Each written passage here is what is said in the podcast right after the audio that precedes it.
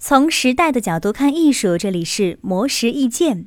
近日，著名导演贾樟柯携带新片《一直游到海水变蓝》和 4K 修复版作品《小五》，参加了第七十届柏林国际电影节，并在接受采访时分享了对于疫情期间中国电影产业发展的感受。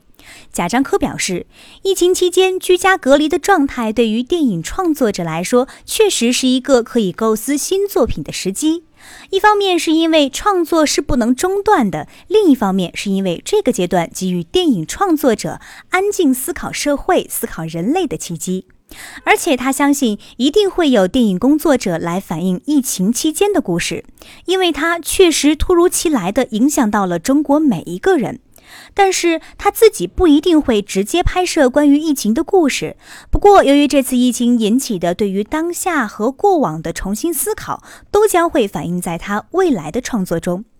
面对疫情给春节电影档期造成的影响，贾樟柯认为，疫情结束之后，人们再恢复看电影的消费习惯还是需要一定时间，甚至可能需要坚持半年的时间来克服这个困难。而且，这对每个具体的电影院来说是非常大的压力。为此，贾樟柯呼吁能够给电影院在税收、房租等方面提供资助，帮助他们共度难关。因为国内这些年好不容易才建立起来一个广泛的电影院线，这些影院如果受到打击之后还能坚持下来，那么中国电影业的体量就还在；